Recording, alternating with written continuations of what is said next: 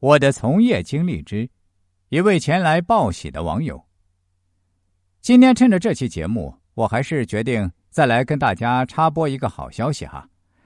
一位多年前曾经找我规划过人生的朋友，今天又在网络上重新联系上我了。他一上来就对我说：“老师，您应该现在还是在做这一行吧？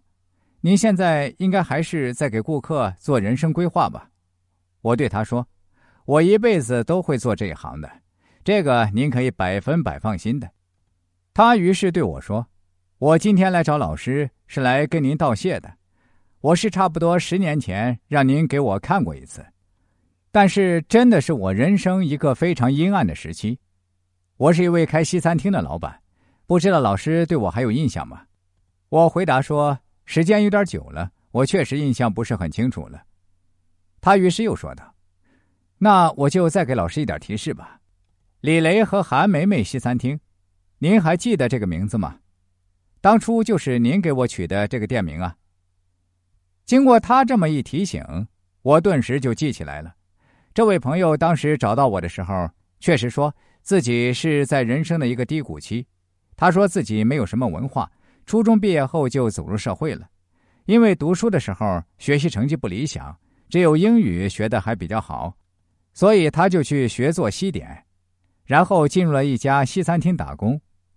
虽然他也不知道英语跟西餐有什么必然联系，他原本以为在西餐厅可以学点英语，至少能够学点口语，但没想到里面的从老板到厨师到顾客都是清一色的中国人。后来他凑了点钱，想自己开个西餐厅，但没想到里面的水很深。没几个月，他就把几年的积蓄亏完了。当时他就是在这样的情况下找到我的。他问我自己是否真的适合创业，我非常肯定的对他说：“您毫无疑问是适合创业的，而且也适合做西餐厅。现在的失败也只是在为将来的成功积累经验。”他还是非常沮丧的问：“老师，是真的可以吗？”您可一定要给我看准了呀！我已经经不起第二次失败了。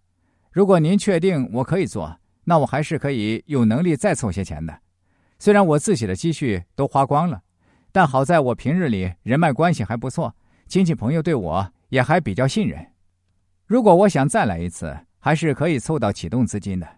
但如果我真的不适合做这行，也请您一定不要留情面，直接告诉我就可以，我绝对不会怪罪老师的。毕竟我只是一个初中毕业生，我对自己原本也没有多高的期望，而且如果我真的不适合做老板，好歹也可以去做个面点师，因为我的技术还是可以的。再存几年钱，就可以回老家娶个媳妇儿，也可以踏踏实实过完一辈子。说实话，创业的诱惑确实很大，但我知道任何人都不可能是超人，有时候也还是要学会认命的。